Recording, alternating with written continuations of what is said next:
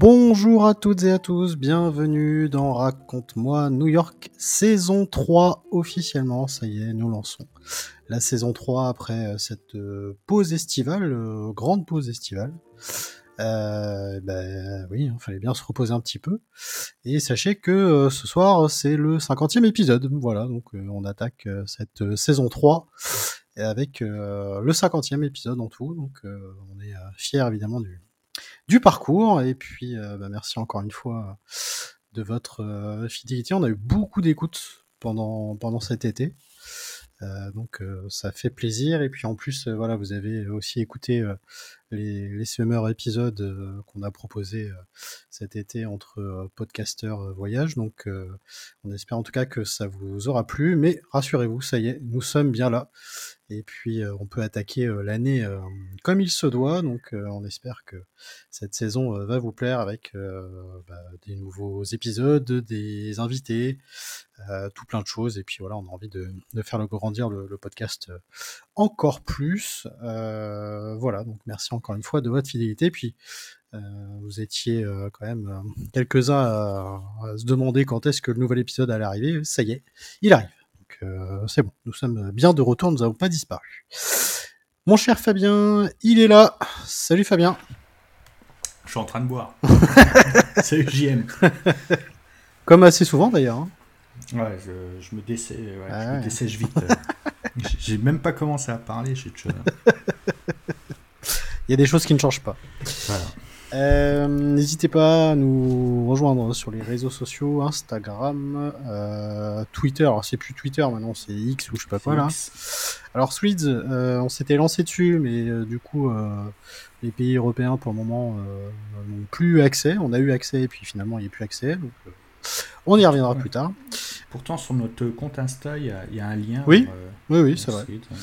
Donc, très bizarre, mais, mais, voilà, finalement, bon, bah, pour le moment, ce n'est plus le cas.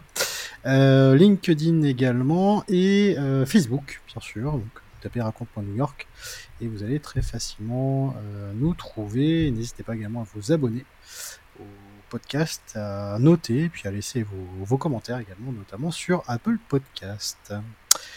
Euh, le programme de ce soir, en tout cas de ce podcast, mon cher Fabien, de quel thème nous allons parler ce soir eh ben, j'ai décidé d'allier mes deux passions deux de mes passions. Euh, New York, évidemment. Évidemment. Et bah, pas la pizza, pas les frites. Voilà. Euh, c'est euh, les fortifications.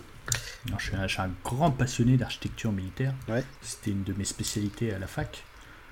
Donc voilà, ça, ça, peut sembler surprenant, mais, mais New York a une grande histoire de militaire dans son architecture. Ok. Eh ben, écoute, euh, en tout cas, euh, euh, c'est un thème inédit parce qu'on n'en a pas encore parlé, donc mhm. ça va effectivement être très intéressant. Il y a des choses également qui ne changent pas. Nous allons évoquer nos news et nous allons également terminer par nos médias en fin de podcast, comme d'habitude. voilà, ça aussi, ça ne, ça ne change pas. Euh, mais euh, tout d'abord, bien évidemment, on se met dans l'ambiance new-yorkaise.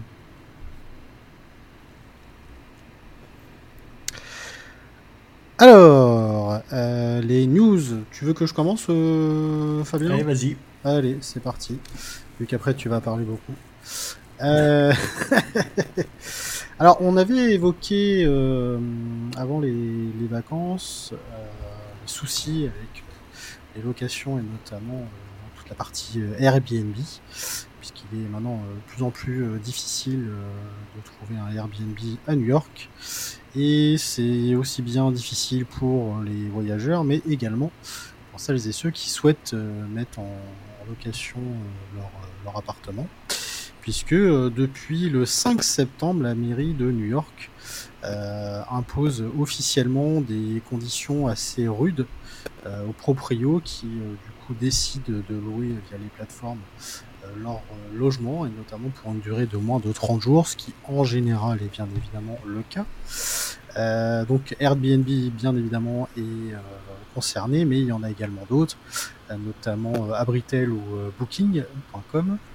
Et donc euh, voilà, c'est une bataille qui se sont menées, euh, enfin qui voilà, qui ont été menées pendant euh, je sais pas combien de, de mois. Et bah, finalement, voilà, la mairie de New York a, tranché. Et donc, ce qui se passe officiellement, c'est que la personne qui souhaite louer son, logement doit le faire du coup déjà sur un délai de moins de 30 jours. il doit également vivre obligatoirement dans le lieu en question. Euh, et euh, à deux personnes maximum. Donc, notamment si vous souhaitez y aller à plusieurs, à plus de deux, eh ben, ce n'est plus possible voilà, de louer un Airbnb. Donc si notamment bah, vous voyagez en famille, vous êtes trois par exemple, c'est voilà, c'est définitivement mort. Euh, donc voilà, fallait quand même s'y attendre parce que ça fait quand même un petit moment que, ça partait en vrille.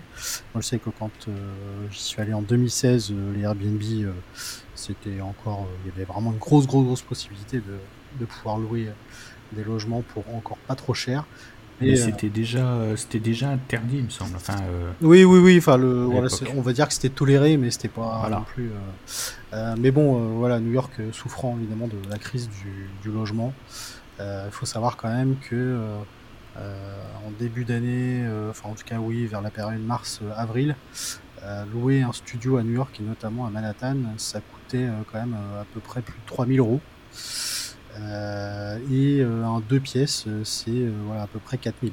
Donc c'est énorme. Et puis de toute façon, ça va être de plus en plus le cas dans des grosses villes, notamment en Europe, hein, puisque la crise du logement se fait de plus en plus sentir, évidemment, la hausse des prix également.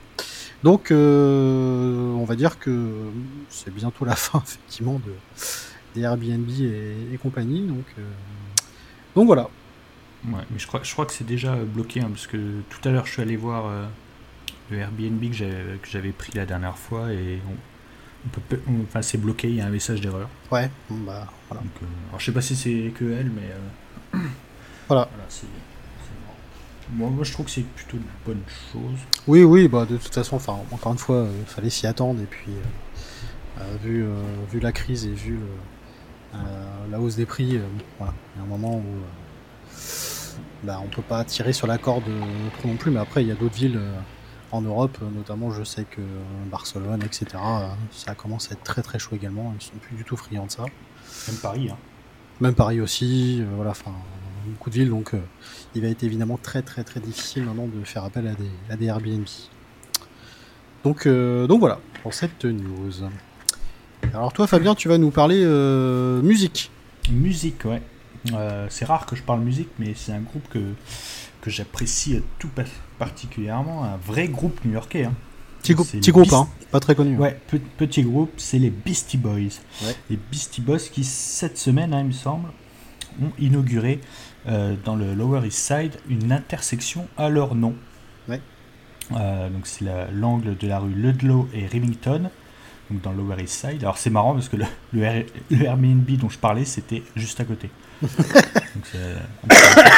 c'est un, quartier que j'adore. Bah, voilà. et, euh, et, donc en fait ils n'ont pas choisi le lieu au, hasard parce que en fait c'est c'est ils, ont, ils avaient utilisé une photo euh, de, ce, de, ce croisement euh, pour euh, l'illustration de leur deuxième album, mhm. Paul's Boutique. Donc on voit c'est une boutique de, de, de, fringues, un peu une friperie.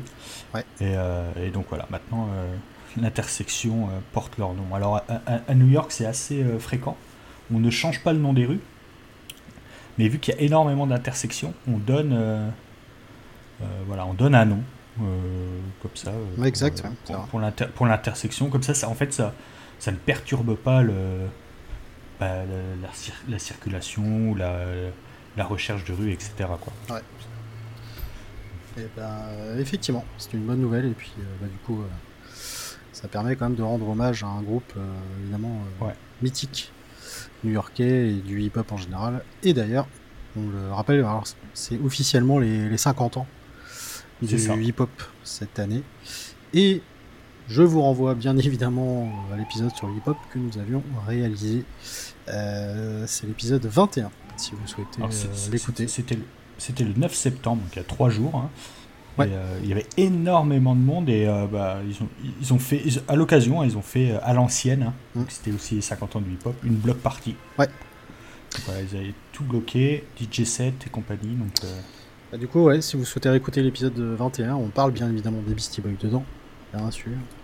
Et on parle également des euh, blocs parties, euh, vraiment de, toute l'histoire du hip-hop. Donc, euh, si ça vous intéresse, rendez-vous à l'épisode 21.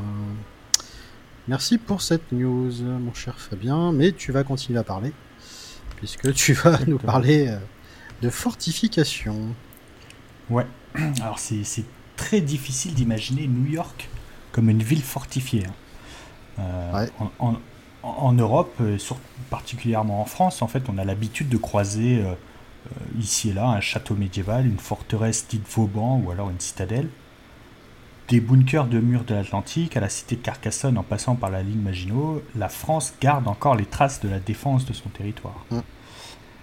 Mais dans la jeune ville de New York, à des milliers de kilomètres du vieux continent, il fallait aussi se défendre des invasions d'autres pays européens, les Anglais, puis les Néerlandais, ou bien les Français, alors, la fondation de la Nouvelle-Amsterdam en 1621, elle a lieu à la croisée des chemins dans l'évolution de l'architecture militaire et de la polyorcétique. Donc, la polyorcétique, c'est la, science du siège d'une ville. En Europe, à cette période, les, défenses des cités passent de, murs très hauts avec des tours rondes, héritage de l'époque médiévale, aux murs très épais et semi-enterrés pour résister à une nouvelle arme destructrice, le canon. Alors le, passage entre ces deux types de fortifications ne se fera pas en, quelques années, mais en dizaines d'années, hein, tout au long du XVIe et du XVIIe siècle. Et, euh, ça atteindra son apogée avec la théorisation de Vauban sur l'art de défendre et l'art de prendre une ville. Alors l'évolution de l'armement obligera ensuite les défenseurs à, adapter leur défense. Alors tout au long du récit, nous verrons les différents types de forts et fortifications qui ont servi à défendre la ville et le port de New York dès les premières installations jusqu'au XXe siècle. Alors tout d'abord, il y a la période néerlandaise. les, Néerlandais ont été les premiers à coloniser cette terre qui deviendra New York. Nous l'avons vu au fil de, plusieurs épisodes hein, de Raconte-moi New York. Et leur stratégie de colonisation était très différente des Anglais et même des Français. Les Anglais favorisaient une installation rapide. Les Néerlandais, eux, voulaient avant tout faire du commerce. Et c'est ce ça qui restera dans, l'ADN de la ville de New York. Et c'est pour ça que la première construction euh, des Anglais, quand ils arrivent sur une terre, c'est un fort. Alors c'est un fort sommaire, hein. c'est fait de bois trouvé sur place, ou alors carrément ils démontaient un navire. Et ce fort, il n'était pas pour résister euh, au canon ou subir un long siège, hein, parce que les troupes envoyées sur le nouveau continent n'avaient pas vocation à prendre un fort ou mener un long siège. C'était généralement c'était peut-être une petite dizaine d'hommes qui n'avaient souvent pas de canon. Hein, les canons restaient sur les, bateaux. Donc voilà, c'était pas prévu d'aller attaquer un fort, etc. Ce fort, c'était avant tout de la dissuasion et euh, de protéger aussi les, premiers colons face à une éventuelle menace, hein, parce qu'on n'était pas sûr au début, euh, une menace venue de l'intérieur, les Amérindiens. Les Français, eux, euh, aimaient s'aventurer beaucoup plus loin dans les terres. Donc en fait, il n'y avait pas de, de plan de, colonisation hein, de la part des Français. Ils arrivent sur Terre, ils s'éparpillaient tous, ils allaient très très loin dans les terres. C'est les premiers à avoir exploré euh, en grande partie le, continent américain. Et, euh, mais eux aussi construisaient des forts. Si on s'intéresse à la toponymie aux États-Unis, nous verrions que beaucoup de localités portent un nom qui commence par fort, surtout le long du Mississippi. Alors pareil, c'était des petits fortins en bois, souvent qui servaient de, de, refuge pour l'hiver hein, et, de, lieu de commerce. Alors revenons à New York. Les Néerlandais ne s'installent pas tout de suite sur l'île de Manhattan, privilégiant le commerce. Ils préfèrent rester à bord des navires et commercer avec les Indiens du navire. Quand ils décident de, s'installer plus durablement, en fait, leur première construction sera un entrepôt en pierre, qui servait également de lieu de réunion et centre administratif, autour duquel une trentaine de petites maisons en bois formaient la colonie de la Nouvelle-Amsterdam. Le tout était protégé par une petite palissade en bois. En 1625 est décidé de construire un fort, le fort Amsterdam. Alors il y a deux raisons encore débattues par les historiens à la construction de ce fort. La première, et on le voit souvent dans, certains articles, c'était de se protéger des Amérindiens. Le second, euh, la seconde théorie, hein, c'est de se protéger des Européens. Et en fait, ça c'est la raison qui, revient le plus souvent dans les, dans les livres d'histoire et qui, selon moi, est la plus crédible, euh, euh, c'était de se protéger des Européens. Parce que les Néerlandais avaient de très très bonnes relations avec les, Amérindiens. Alors, de par sa position, le fort était situé à l'extrême sud de la pointe de Manhattan, sur le lieu actuel à peu près de Battery Park. Et en fait, sa situation, elle permettait de surveiller la baie de New York, mais également le fleuve Hudson. Et enfin, de par son architecture, en fait, on a utilisé ce qui se faisait euh, euh, en Europe, c'est-à-dire le plan en étoile. Vous imaginez un carré avec à chaque coin un bastion de forme triangulaire. Et donc les murs étaient en bois, protégés par un glacis. Alors un glacis, c'est une petite remontée de terre, euh, un angle de 40 degrés environ, et en fait, cette technique était utilisée pour amortir les boulets de canon et absorber les ondes de choc. Et en fait, on voit bien que cette technique, elle est inutile contre les Amérindiens, parce qu'ils n'étaient pas équipés de canons. Oui, ils n'avaient pas des moyens. Euh, c'est ça. Et eux, ils étaient. Bah, ils ne pouvaient pas venir de la baie de New York, ils ne pouvaient pas arriver par, euh, par bateau. Donc en fait, de sa position, c'était vraiment pour euh, se protéger d'une éventuelle invasion européenne. Euh, et donc les quatre bastions euh, sur, euh, sur ce fort, ça, elles permettaient aussi l'installation de canons. Et les canons sont beaucoup plus efficaces contre les navires que contre une attaque menée au sol. Et donc ce fort sera le centre névralgique de la colonie. Alors outre son caractère militaire et défensif, il accueillera une église, une caserne, un entrepôt, la maison du directeur de la Compagnie des Indes, mais sera également le centre où se feront toutes les affaires. En fait, cet ensemble, ça ressemblait au forum romain ou à la stoa grecque, c'est-à-dire un grand lieu de rencontre à la fois commercial, administratif et religieux, sous la protection d'une petite garnison. Alors c'était une toute petite garnison, c'était 20-30 euh, hommes, qui, étaient, euh, euh, on va dire, 100%, du temps, on va dire, militaires à plein temps. S'il fallait se défendre, toute la population pouvait prendre des armes, etc. Mais voilà, c'était vraiment C'était vraiment très sommaire. Alors, autre élément défensif important et peut-être le plus connu malgré sa disparition, c'est le mur nord au niveau de l'actuel Wall Street. Alors, à l'époque, on parlait de Chingle en néerlandais, la rue du mur ou la rue de la barrière. Alors, ce, mur il a été ordonné par Peter Stuyvesant en 1653 pour se protéger des Anglais et non pas des Indiens. Et pour ça, il a mis toute la population à contribution et a fait appel à de nombreux esclaves. Alors, un fossé de plus de 700 mètres a d'abord été construit entre l'Hudson River et l'East River, c'est-à-dire sur toute la largeur de l'île, de euh, toute la largeur de l'île de l'époque, hein, parce que aujourd'hui c'est un, petit peu plus grand. Euh, ensuite, on a élevé une enceinte euh, en bois d'environ 3 mètres de haut, et deux portes permettaient les accès, une au niveau de Broadway et une au niveau de Pearl Street. Alors c'était, comme j'ai dit, c'était vraiment sommaire. Hein. Là encore, c'était dissuasif. Et euh, en fait, construire une enceinte qui englobait euh, la totalité des, habitations, de, toutes les habitations, en fait, c'était un avantage pour les défenseurs, au cas où ils devaient fermer les portes et, subir un siège. Alors, lors de la prise de la Nouvelle-Amsterdam en 1664 par les Anglais, puis une brève reprise par les Néerlandais entre 1673 et 1674, aucun combat n'a eu lieu, donc ni le fort ni le mur n'a été endommagé. Les Anglais ont entrepris un agrandissement en faisant longer ce mur euh, tout le long de l'Hudson jusqu'au fort Amsterdam. Donc en fait, entre le fort Amsterdam et Wall Street, du côté de, de l'Hudson, ils ont élevé une, autre palissade. Euh, les Néerlandais, pendant la courte période de un an où ils ont réussi à reprendre la colonie, eux, ils ont rajouté deux bastions en pierre aux angles nord-ouest et nord-est. Les bastions, c'est euh, comme des. Alors, c'est pas des tours, hein, parce que c'est pas circulaire, hein, c'est plus en forme de V. Euh, aux angles, hein, ça permettait d'éviter les angles morts. En pierre et souvent très large, parce que ça permettait de poser des canons très lourds dessus. Entre 1699 et 1700, l'expansion de New York est telle que le mur et les fortifications sont détruits. Et en fait, les pierres de ces bastions, ils ont été utilisées pour construire le premier hôtel de ville de la ville de New York, à l'angle de Wall Street et de Nassau, à l'emplacement de l'actuel Federal Hall avec sa statue de George Washington. Donc sur Wall Street. Donc, euh, les fondations, alors le Federal Hall, il, avait été reconstruit, euh, il me semble, vers 1815.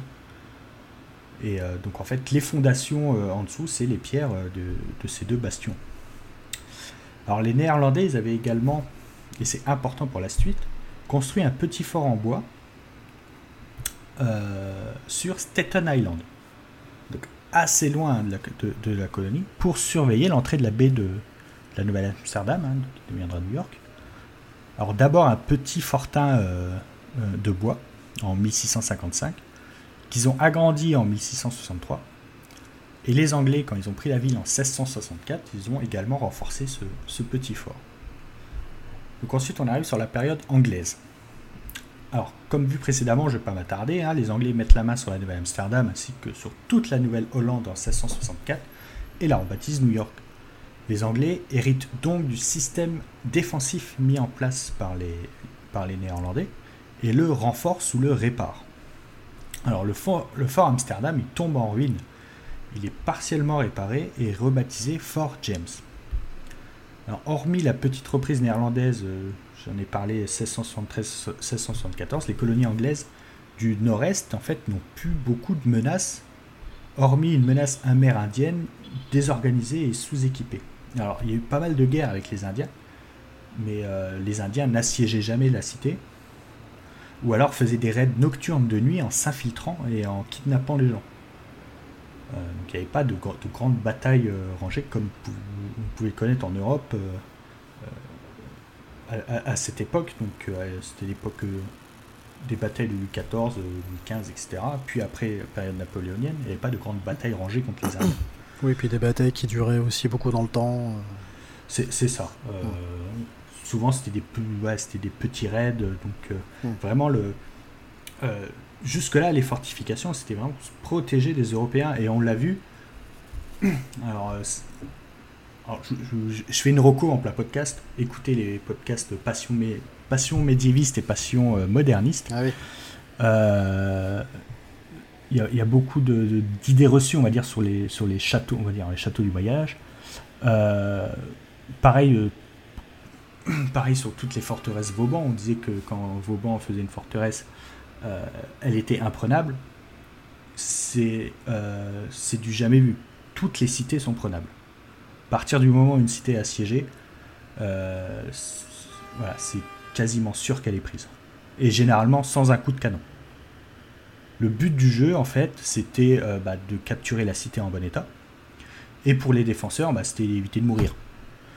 Donc c'était voilà, c'était on, se regardait de loin. Alors, les sièges, des fois, duraient euh, euh, des mois, voire des années. Mais euh, voilà, quand une armée ou un, pays, un seigneur voulait conquérir un château, il le faisait, il y arrivait.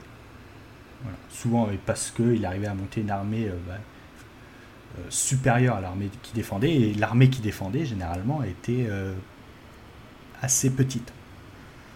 Donc euh, voilà, je vous, invite à écouter ces, podcasts. Et donc là, ici, c'est pareil. À New York, c'est pareil. On construit pour dissuader, en fait. Et surtout que les Européens sont très loin euh, de chez eux. Euh, le voyage est très long, les bateaux sont assez petits, donc on va pas amener une armée juste pour conquérir une colonie. Et d'ailleurs, la chute de New York en 1664 le montre très bien. C'est que trois bateaux sont arrivés dans la baie. Ils ont dit euh, Donnez-nous la ville, sinon on tire des coups de canon. Ils ont dit Ok, c'est bon. Voilà. Malgré le fort, malgré Wall Street, etc. Oui, il lâcha vite l'affaire. Voilà. Euh, et donc j'en étais où? Le fort Amsterdam qui tombe en ruine, rebaptisé Fort James. Euh, et le fort dont j'ai parlé tout à l'heure à Staten Island, il sera aussi agrandi. Un autre fort sera construit au niveau de l'actuel pont Washington, donc tout au nord de l'île, et au, niveau où la Harlem River se jette dans l'Hudson. On surveille beaucoup les cours d'eau. Alors les Anglais, eux, n'ont pas beaucoup fortifié New York et ses alentours parce que euh, à l'époque, ils privilégiaient les ports de Boston et Philadelphie qui étaient beaucoup plus importants pour eux. Et donc ensuite, on rentre dans la période américaine. Alors, pour la période américaine, on distingue trois périodes de fortification. À partir de l'indépendance, donc en 1681, euh, l'indépendance est actée en 1683, mais la fin des combats c'est 1781.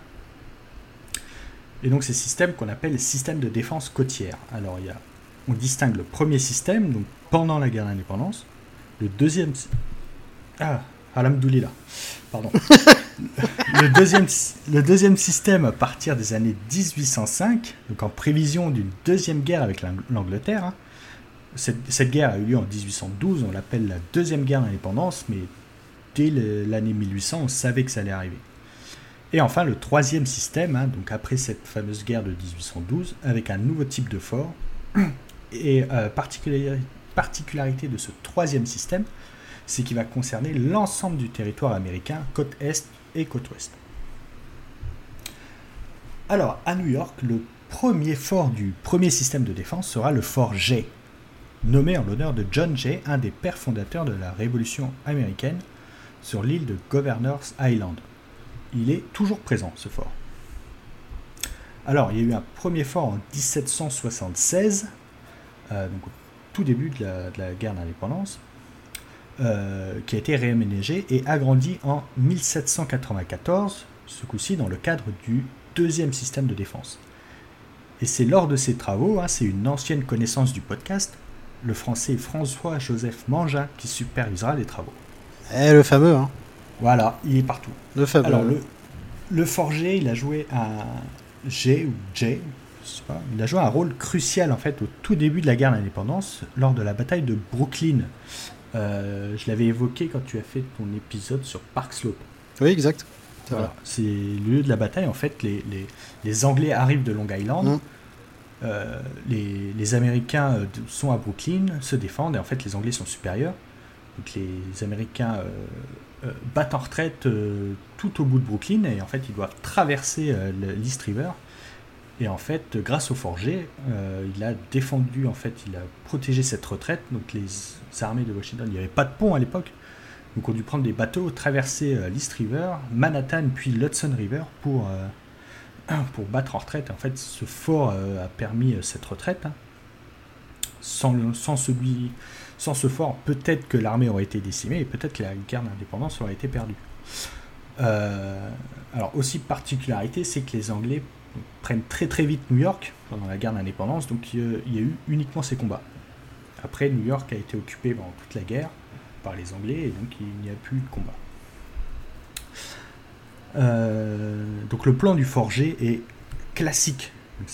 On reprend le plan en étoile, quatre bastions avec euh, des larges fossés, et on intègre une demi-lune. Alors une demi-lune, c'est un bastion un petit peu avancé entre deux bastions.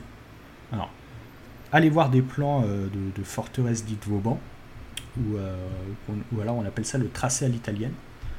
C'est donc à chaque angle vous avez un bastion en V, et en fait au milieu, un petit peu à l'écart, on en met un autre pour protéger le mur en fait d'enceinte, ou alors pour protéger une porte.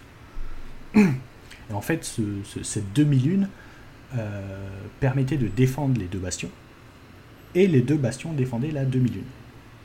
C'était un système où, où, chaque partie du fort se défendait l'une de l'autre. Alors, en même temps que le fort G, un deuxième fort est construit sur une petite île juste à l'ouest de Governor's Island, l'île de Bedloe, ce qui permettra de surveiller la baie de New York. ce fort, donc, ça s'appelle le Fort Wood. Alors, je, donne les noms euh, de, les, qui ont été le plus longtemps utilisés, parce que certains forts ont été renommés 4, 5, 6 fois. En fait. Euh, le Fort Wood, donc c'est vraiment le, dernier nom qu'il a eu. Pareil, il a un plan en étoile, mais à 11 branches. Donc c'est vraiment une vraie étoile. Euh, et c'est un format beaucoup plus imposant que le, que le forgé. Alors ce fort est toujours visible et vous l'avez peut-être même sûrement visité parce qu'il sert de base pour construire la Statue de la Liberté sur Liberty Island. Eh oui, c'est vrai. ce, ces gros murs, alors vous pouvez voir sur certaines branches, il y a encore des, euh, des canonnières. Euh, l'endroit où on mettait les canons, alors tout a été rebouché pour, faire, pour que ce soit très uniforme mais euh, il a gardé euh, sa, forme d'époque. Et donc avec ces, deux forts, euh, l'approche directe de Manhattan est protégée. Mais il faut protéger l'île en, elle-même. Alors le vieux fort Amsterdam, j'ai dit, il tombe en ruine et est devenu totalement obsolète, et donc détruit en 1790. Et, et on sait que Joseph François Mangin a participé aux travaux de fortification sur Manhattan, mais on n'a pas de plus de précision sur euh, où est-ce qu'il a travaillé. Euh, et donc un fort est construit, le fort de West Battery, qui sera plus tard renommé Fort Clinton ou Château Clinton. Et donc le nom de West Battery a donné son nom au parc où, euh, il est situé encore actuellement, le fameux Battery Park. Alors le fort Clinton, il n'a pas été construit à la place du vieux fort euh, Amsterdam. À la place du vieux fort Amsterdam sera construit la future US Custom House, l'actuel musée national des Amérindiens, euh, musée qui a servi de décor à Ghostbusters 2, euh, qui se trouve sur Bowling Green. C'est une petite place. Et donc on peut voir sur les représentations d'époque que le fort Amsterdam était au bord de l'eau, mais depuis, New York a grappillé un peu de, terrain sur, l'eau et en fait euh, l'endroit est très très éloigné de l'eau. Parce que le fort Clinton ou West Battery, à son origine, il est construit sur l'eau. Donc à l'époque il n'y avait pas de parc. Hein, euh, le fort que vous voyez à Battery Park, c'était une petite île en fait. Et donc ce, fort toujours visible, hein, il a été successivement un restaurant, un centre d'accueil euh, aux réfugiés, aux immigrés avant Ellis Island. Et euh, c'était même, peut-être même encore maintenant, une billetterie pour Liberty et Ellis Island. Alors l'architecture de, ce fort a, un petit peu euh, changé. On n'est plus en semi-enterré. On est de forme circulaire, semi-circulaire, pour y placer un, un, grand nombre de canons. Mais ça, je vais l'expliquer maintenant. Parce qu'au fil du temps, avec l'amélioration de l'armement et la capacité des pays à lever des grandes armées. Euh, je rappelle, il y a eu la guerre de, il y a eu la guerre de 7 ans en Europe et euh, sur le continent nord-américain, euh, où là, bah, les bateaux devenaient de plus en plus gros, on avait la capacité d'emmener des grandes armées, d'emmener des chevaux, d'emmener beaucoup de canons. Et, donc là, voilà, il fallait construire des forts un petit peu plus, un, petit peu plus imposants. la, citadelle de Québec, par exemple, est un très bon exemple. Euh, construite par les Anglais. C'est, euh, elle, est, très très vaste. C'est une des plus grosses citadelles euh, du continent américain. la citadelle d'Halifax également. Pareil, toujours au Canada. Où là, ça ressemble vraiment à, ce qui se faisait en Europe à l'époque. donc je disais, là, les pays ont la capacité de lever des grandes armées et en fait, il faut tenir éloigné le plus loin possible les ennemis de la cité.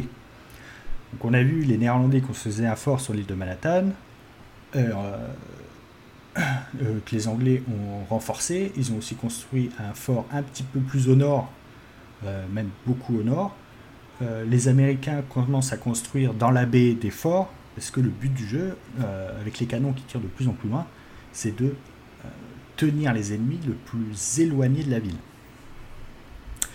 Et donc à l'époque, à la fin du 18e, vers les années 1880, il y a un ingénieur français qui s'appelle Marc-René de Montalembert qui théorise un nouveau système de défense où il suggère en fait de s'affranchir de toutes les théories de Vauban. En effet, pour Vauban, chaque élément euh, d'une place était vu de manière indépendante. En fait, chaque bastion, chaque demi-lune défendait les bastions proches, etc. Et si un de ces bastions tombait, c'est pas grave, parce que les autres bastions, il y avait d'autres éléments défensifs qui permettaient euh, d'empêcher l'avancée des ennemis. Euh, et l'évolution des canons font également que ces anciens forts, en fait, totalement découverts sur le dessus, euh, devenaient vulnérables aux tirs de mortier, et aux fameux tirs en cloche. Et on voit apparaître en fait les premiers obus explosifs, hein, les premiers boulets explosifs qui explosent au-dessus et qui font en fait beaucoup de mal aux défenseurs qui ne sont pas couverts. Alors Montalembert, lui, il suggère des petits forts contrairement à des citadelles ou alors à des, villes entières euh, entourées de, murailles, lui suggère des forts disséminés un peu partout, euh, plus grands, lourdement armés et recouverts.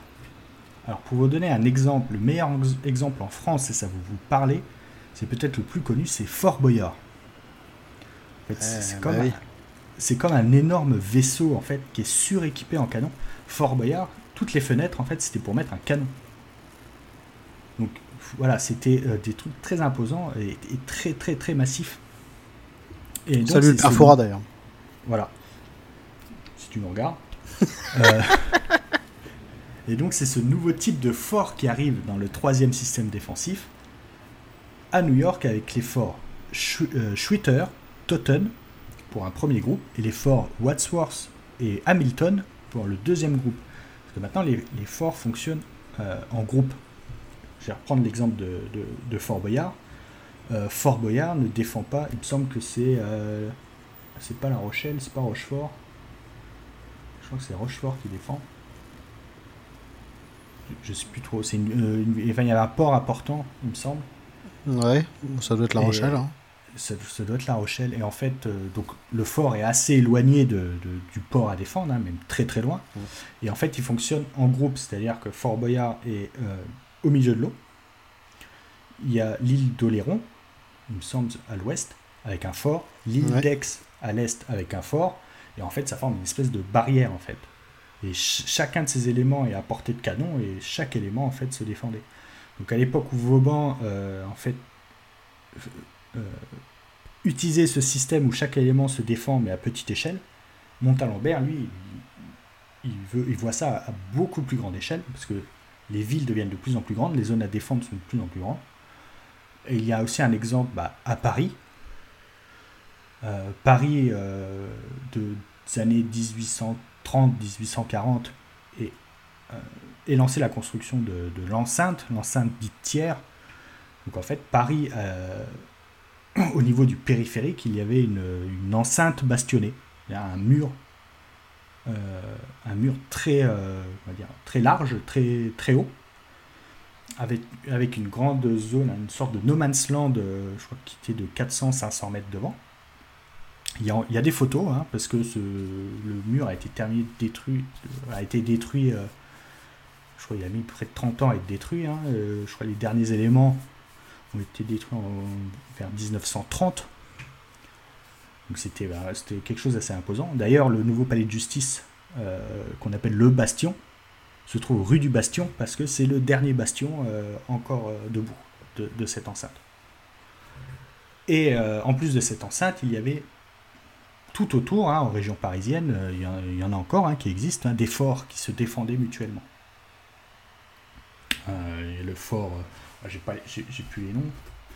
Euh, je sais qu'il y a au comment ça s'appelle à, l'ouest de Paris? J'ai pas j'ai, pas checké euh, le Mont Valérien. Un, fort assez, assez imposant. Euh, là par exemple on a encore utilisé les, formes en étoile mais on voit avec le temps, il y a eu des formes de dits polygonaux, donc c'était vraiment des, en forme de rectangle. C'est ce que suggérait euh, déjà Montalembert, euh, des, forts carrés, hein, des forts rectangulaires, et il y en a encore quelques-uns dans, dans Paris. Donc là, maintenant, c'est des systèmes défensifs qui fonctionnent qui fonctionnent, on va dire, par, par hein, voire par triple fort qui se défendent chacun mutuellement. Pour ceux qui habitent dans le Grand Est, euh, effectivement, autour des frontières, il y a beaucoup plus de forts. Il y a la fameuse ligne serrée de rivière qui part de Sedan jusqu'à Belfort. Et voilà, sur une grande diagonale, il y a des forts partout. Toutes les villes sont entourées de forts. La ville de Verdun est entourée d'une quarantaine de forts, par exemple, euh, où chacun des forts en fait se défendait l'un de l'autre et, formait comme ça euh, des lignes successives de, défense concentriques. Là, à New York, en fait, c'est la même chose qui est utilisée.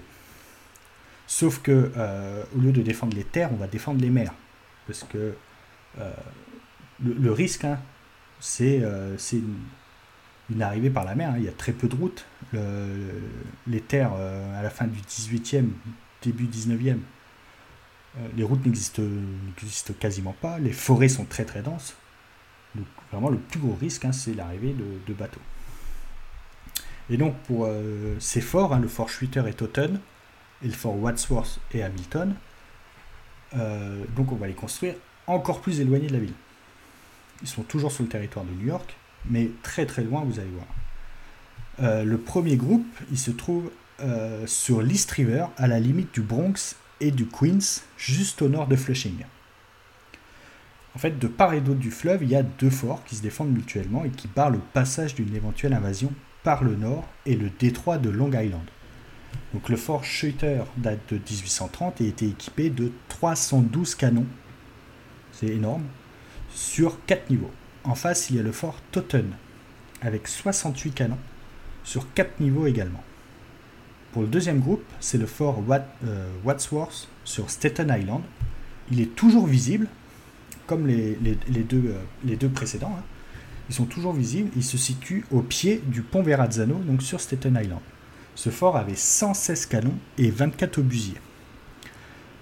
Le site du fort euh, Wadsworth est aussi appelé Fort Tompkins.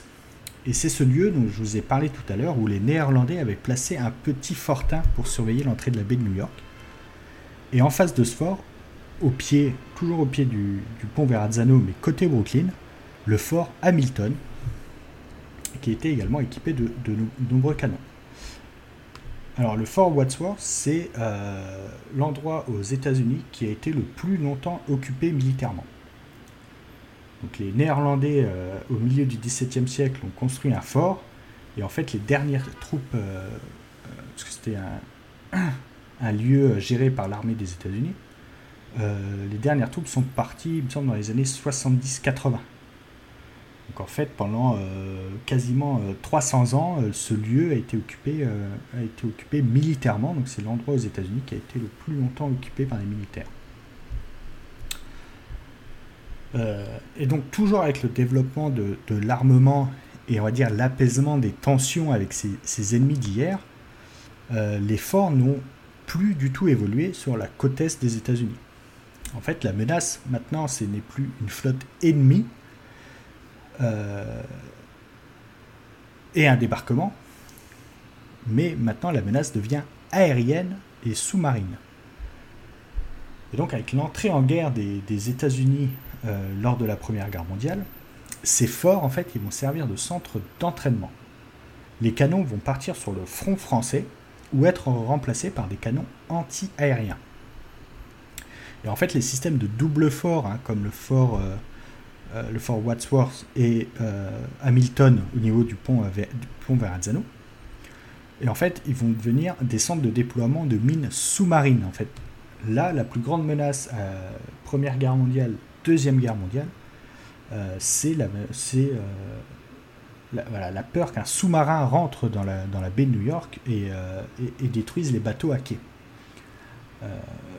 D'autant plus que au milieu de la Seconde Guerre mondiale, euh, les Allemands ont diffusé une photo de New York prise par un sous-marin.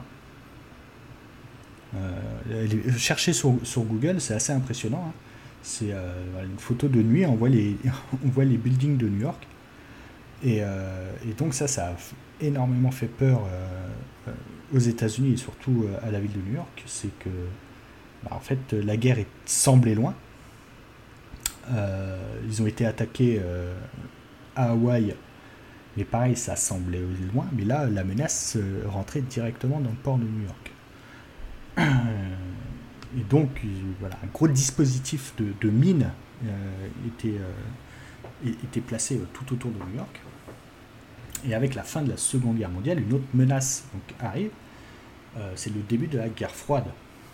Et donc, je vous ai parlé des systèmes défensifs, premier système, deuxième système, troisième système. Là, il y a un autre système qui va se mettre en place. Euh, c'est le système euh, Nike, euh, du nom de la déesse, de, la grecque. en fait, c'est les premiers systèmes de missiles intercepteurs d'avions, de, missiles intercepteurs d'autres missiles, voire de missiles nucléaires. Euh, et, en fait, ce système sera généralisé à, toutes les villes des États-Unis. Euh, et New York sera la ville la plus, euh, la plus protégée. Et là, pareil, pareil que pour les, forts, etc., on repousse en fait ce système de plus en plus loin. Alors il y en a très peu sur le territoire de la ville de New York. Il y en aura ces systèmes antimissiles de déploiement hein, de missiles, hein, parce que c'est des, missiles antimissiles, euh, seront déployés euh, à Long Island, beaucoup dans le New Jersey. Euh, et il y a des traces encore partout sur ces lieux. il vous suffit d'aller sur Google, vous tapez fort, vous avez la liste de tous les forts qui, apparaissent. Alors ce n'est plus des forts en forme d'étoile ou des formes polygonaux comme il existe euh, tout ce dont je vous ai parlé, c'est juste un ensemble de, de, dire de, bases de lance-missiles qui permettaient de défendre, euh, euh, qui permettaient de défendre des grandes villes. Certains servaient aussi de base de lancement de missiles nucléaires, éventuellement, pour la guerre froide. Il fallait se, se préparer, se préparer à tout. Donc, et donc, tout, cet, tout cet ensemble ne concernait pas uniquement New York. Euh, la côte ouest euh, a été énormément fortifiée euh, avant la Deuxième Guerre mondiale, pendant la Deuxième Guerre mondiale et après la Deuxième Guerre, parce qu'on craignait évidemment un débarquement japonais. Amusez-vous à aller voir la ville de San Francisco, qui est surdéfendue. Il y a encore énormément de, bunkers et de traces de, de, ces missiles. Au pied du Golden Gate Bridge, il y a un fort un peu similaire au fort Wadsworth à New York, ce, fameux fort du troisième système, c'est-à-dire des, gros, sortes de gros vaisseaux équipés avec énormément de canons. Euh, la ville de Seattle, vous savez, la Seattle, c'est une petite baie avec beaucoup d'îles. Euh, amusez-vous à aller, à aller voir, toutes les îles sont équipées en fait de batteries antimissiles. Euh, les villes de Boston, Philadelphie, la, baie de Chesapeake, et tout le long, c'est c'est euh, assez intéressant à aller voir. Hein. Chaque fois que vous voyez une baie, euh, etc., ou une grande ville, allez voir un peu à l'extérieur. Vous verrez, c'est truffé de, de, traces en fait de ce, de ce système défensif. C'est c'est assez, hallucinant de savoir à quel point le, pays s'était défendu euh, euh, bah, jusque, dans les années 60-70. Ouais, c'est vrai qu'on n'a pas, enfin, on pas ce, regard historique, en tout cas, quand, euh, quand on parle de New York ou même des, États-Unis. Tout ce qui est fortification ou quoi que ce soit, c'est vrai que en général, on parle plus de nous, enfin en tout cas des, Européens, mais c'est vrai que mm. aux États-Unis, on a un peu du mal effectivement à, s'imaginer un petit peu tout ça. En tout cas, que ça soit aussi développé. C'est ça. Et euh, alors là, évidemment, je, n'ai parlé que de New York, euh, mais on va dire le détroit du Mississippi est extrêmement défendu. sais pas si tu as regardé la série, c'était Trou Détective qui se passe à la, Nouvelle-Orléans. la saison 1, tout à la fin, ils sont dans un fort. Ces, ces, fameux forts qui datent de la période de la Révolution américaine, qui ont été construits pendant ou un peu avant. C'est, ils, tournent ça dans un vrai fort d'ailleurs ou... Ils tournent ça dans un vrai fort. Ouais, d'accord. Voilà. Euh, il y en a également au, nord du pays, il y, en a, il y a encore des traces euh, dans la ville de Pittsburgh. Mhm. Euh, il y en a à Détroit. Tout le long du Mississippi, il y en a, il y en a, il y en a plusieurs. Donc c'est en Floride aussi, mais là c'était des forts espagnols. Mhm. Ils sont un, petit peu différents. Ils ressemblent à des forts qu'on retrouve en Amérique du Sud ou, dans les Caraïbes. Mais c'est alors, et, les Américains surtout aiment, euh, aiment, conserver ces peu de traces hein, qu'ils ont. Nous, on a énormément de châteaux euh, en France et en Europe. Euh, les, Américains, ils, voilà, ils, voient ça d'un très bon oeil, ils les restaurent, ils les, ils les conservent, voire des fois ils les reconstruisent. surtout pour ceux qui étaient en, bois. Mm-hmm. Ça, je parle surtout de, pour l'Ouest américain. Il y a énormément de reconstruction, ou, alors ils s'amusent à dessiner les silhouettes au sol. Ils, font visiter ça, mais il y en a, euh, il, y en a partout, partout, partout. Euh, voilà, ils, aiment se vanter voilà, de, ce, de, leur passé historique pas si lointain. Mais, euh, mais en France aussi, également, il y en a. Si, voilà, si vous voulez vous y intéresser ou, euh, ou, aller visiter, voir ce que c'était qu'un fort, parce qu'il n'y a, pas que les châteaux forts, il y a aussi des forts du début du XXe siècle. Hein. Euh, il y a énormément d'associations qui, euh, qui ont souvent racheté pour un euro symbolique ces forts, qui les ont superbement bien restaurés, qui les entretiennent encore. Je, vois, je suis pas mal de comme ça où tous les week-ends ils vont tondre, voilà élaguer, euh, réparer un mur, etc. Euh, il y en a autour de Langres, il y en a autour de Lyon, il y en a dans les Vosges, il y en a dans le nord de la France, euh, tout, autour de Lille, tout autour de Metz aussi, il y en a beaucoup, mais également aussi dans le sud-est, autour de Nice, dans les Alpes, il y a énormément de forts. certains sont aussi transformés en. Je, suis allé faire du paintball dans, dans des forts comme ça. C'est super. Ouais. Donc euh, voilà, amusez-vous, euh, voilà, allez voir. Généralement, les visites sont gratuites. Ils font ça le dimanche, donc euh, voilà, si, vous, ne savez pas quoi faire un week-end. Alors du côté de Nantes, il y en a un peu moins. Il y a le mur de l'Atlantique. Oui, c'est vrai. Mais c'est vrai. J'allais te voir le côté de Saint-Nazaire et de Batz, mais. c'est vrai. Mais voilà, nous aussi on a des, belles, des belles traces. Oui, en France en tout cas on est, plutôt bien servi aussi de ce côté-là. Ouais. Eh ben, merci Fabien, je pense que tu avais terminé. Ouais. Alors, certains vont me dire, ouais, t'as oublié tel fort, t'as oublié tel fort, t'as oublié tel fort. Il y avait des petits fortins euh, un peu partout en pierre. Par exemple, il y a une, des piles du pont Verrazzano euh, on a détruit une petite île fortifiée, on a détruit ce petit fort pour euh, construire une pile, etc. Mhm. Mais là, j'ai parlé des, plus gros et, comprendre que ce système défendait d'abord Manhattan et était repoussé de plus en plus loin, construisait de plus en plus gros. Ouais, bon, tu peux pas non plus. Euh, voilà. Euh, oui, oui, bah après, j'imagine qu'il y, en a, il y en a plein, mais après. C'est ça c'est quand même euh, c'est quand même difficile de, tout répertorier. Euh, mais en tout cas, euh, si vous souhaitez nous parler de certains forts ou quoi qui n'auraient pas été cités dans le podcast, ouais, mais n'hésitez pas. N'hésitez pas effectivement à nous, contacter. N'hésitez pas d'ailleurs à nous envoyer des messages via les réseaux sociaux puisque nous répondons à, tout le monde. Donc surtout, n'hésitez pas. ou même si on fait des erreurs ou quoi que ce soit, c'est pareil, il hein, faut pas, faut pas hésiter à nous, à nous corriger.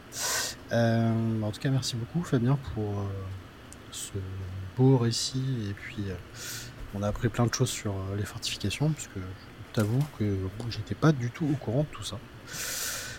J'ai appris des choses aussi. Voilà, donc puis on doute pas non plus, vous allez apprendre plein de choses aussi, donc donc tant mieux, merci beaucoup. Euh, c'est la tradition, bien sûr, nous allons terminer par nos médias. Euh, T'as réussi à trouver un média euh, j'avais un média depuis, euh, depuis quelques temps. voilà. Bon, bah voilà. bah écoute, vu que tu as bien, bien parlé. Je, en transe. voilà. en transe, qui doit avoir soif et tout. Euh, premier média du coup de cette saison 3 euh, va parler de Twin Peaks. Ça tombe bien puisque euh, je vais notamment parler de la saison 3 de Twin Peaks qui est donc la dernière sortie en 2017, soit 25 ans après la fin de la saison 2. donc qui a été un, un événement évidemment écrite par Mark Frost et David Lynch. Euh, alors je sais que t'es pas spécialement fan, euh, Fabien. David Lynch, j'ai un peu du mal. j'ai essayé. Euh, c'est pas toujours facile. C'est pas, c'est pas. Mais je reconnais. c'est pas toujours facile. On en a parlé de, l'impact qu'a eu Twin Peaks sur. oui, exact. Sur toutes les séries. je vous invite effectivement à, à regarder cette, cette série. Alors, oui, c'est une série du début des années 90, ça peut paraître kitsch. Euh, la musique peut vous paraître kitsch, certains, certains moments euh, également. Alors il y a beaucoup d'humour dans Twin Peaks aussi, il y a beaucoup de mystères et des choses glauques, il y a tout ce qu'on veut. Mais il y a quand même des phases très très drôles. Mais en tout cas, c'est une euh, série qui a révolutionné la télé, puisque effectivement, Twin Peaks a, a, permis après, par la suite, qu'on ait des des séries comme euh, X-Files euh, notamment, ou après euh, toutes les séries qu'on connaît aujourd'hui et qui fonctionnent très bien et qui ont en tout cas une histoire assez conséquente, très détaillée. Effectivement, Twin Peaks n'y est pas pour rien. voilà, et donc cette troisième saison, il y a une petite partie à New York notamment. alors c'est pas la majorité de la série, mais il y a quand même une petite phase, petite phase dedans. Euh, où on retrouve euh, l'agent du FBI Dale Cooper qui est joué par Kyle MacLachlan qui notamment vous l'avez vu dans Sex and the City, vous l'avez vu dans Desperate Housewives également. dans Dune. De quoi? Dans Dune. Dans Dune également. voilà. Le, premier, hein, le... premier, oui, le tout premier. voilà. Qui d'ailleurs, David Lynch n'aime pas du tout ce, film. C'est un de ses films où il regrette de l'avoir fait. Euh, et donc euh, à New York, on suit euh, un jeune gardien d'un énorme cube très mystérieux. il va se passer évidemment quelque chose, mais en tout cas, New York est, quand même présent. et donc cette troisième saison est disponible sur Paramount Plus et évidemment après disponible à l'achat en DVD pour tout ce que vous voulez. Mais en tout cas, c'est une saison 3 euh, assez remarquable. Et puis, euh, il fallait quand même reprendre une série 25 ans après, ce qui n'était quand même pas si évident que ça. Mais, euh, mais voilà. Et toi, Fabien, du coup? Bah, Moi, c'est une chaîne YouTube. C'est la chaîne YouTube de Arthur Genre. Ouais. Il a fait. alors, c'est une chaîne YouTube qu'il a, depuis, depuis assez longtemps. Euh, et en fait, il a fait une vidéo dernièrement sur, euh, sur les parrains de la mafia de New York. Un petit peu mieux que l'épisode qu'on a fait sur la mafia, la, mafia new-yorkaise. Ne, te dévalorise pas trop. Mais euh, donc Arthur Jean, c'est un journaliste. Il était notamment chroniqueur chez Quotidien. Oui, c'est ça. il a arrêté. Il vit à New York et donc il y a une chaîne YouTube. Il parle pas que de New York. Il parle pas mal de mais il parle des États-Unis en général. Et, euh, suivez-le aussi sur les réseaux sociaux, sur Insta et sur, euh, mm. sur, X, parce qu'il fait, euh, voilà, il commente aussi l'actualité américaine et, il raconte quelques anecdotes. C'est super sympa. Et voilà. Ouais, effectivement. Je vous invite à le suivre. Et d'ailleurs, bientôt. Peut-être peut-être. Peut-être. Hein, qu'il viendra dans le podcast pour nous raconter sa vie à New York. On, sait, pas, on sait pas. Est-ce qu'on a déjà pris contact avec lui ou pas? On sait pas. Peut-être. Est-ce qu'il est venu manger à la maison ce soir? Je sais pas. Euh, voilà, non, non, mais en tout cas, c'est vrai que c'est très très bien ce qu'il fait. Et oui, effectivement, il était chroniqueur chez Quotidien et il a été euh, notamment. Euh, il a écrit pour le petit journal, il me semble, à l'époque. Et en tout cas, mmh. c'était lui qui écrivait aussi, alors en partie pas que lui, mais la chronique du petit cul. D'accord. C'est regarder Quotidien. Voilà. Donc, qui est une des chroniques phares de, mmh. de l'émission. Mais effectivement, on vous invite à suivre effectivement euh, ce qu'il fait parce que c'est euh, effectivement très bien. Euh, nous enregistrons ce podcast le 12 septembre, soit le lendemain du 11 septembre. voilà, donc ça fait 22 ans que le 11 septembre a eu lieu, donc évidemment avec beaucoup de commémorations, je pense vous l'avez vu effectivement sur, sur les réseaux sociaux. Euh, et d'ailleurs, on, vous invite à écouter euh, l'épisode sur le 11 septembre que nous avions réalisé. Euh, je sais plus d'ailleurs quel épisode c'était. Si c'était l'épisode de 30, voilà. le deuxième épisode de la saison 2. Donc on raconte le 11 septembre et notre vision. Alors c'est pas l'épisode le, plus fun, hein, on, on, le cache pas. Mais euh, en tout cas, euh, c'est euh, l'épisode qu'on avait dédié à, l'époque. Pour commémorer évidemment cette tragédie. voilà. on a également des auditeurs qui se trouvent au Maroc. J'allais en parler. On, pense à eux parce que d'autres tragédies a eu lieu chez eux pour ce tremblement de terre euh, assez euh, terrible. Donc on pense à eux et puis on leur euh, dédie cette, cet épisode. Si vous nous écoutez en tout cas du, Maroc et vous êtes certaines personnes effectivement à, nous écouter de là-bas, on, pense à vous et puis, voilà, courage à vous bien évidemment. Tout à l'heure aussi. Donc, donc voilà. Mm. Euh, bah voilà, c'est la fin du coup de cet épisode, premier épisode de, la, rentrée. Euh, de la rentrée, de cette euh, saison 3. on espère que ça vous aura plu, que vous aura appris plein de choses. Comme d'habitude, n'hésitez pas à commenter sur les réseaux sociaux, à nous rejoindre sur les réseaux sociaux. Raconte-moi New York, très facile de me retrouver.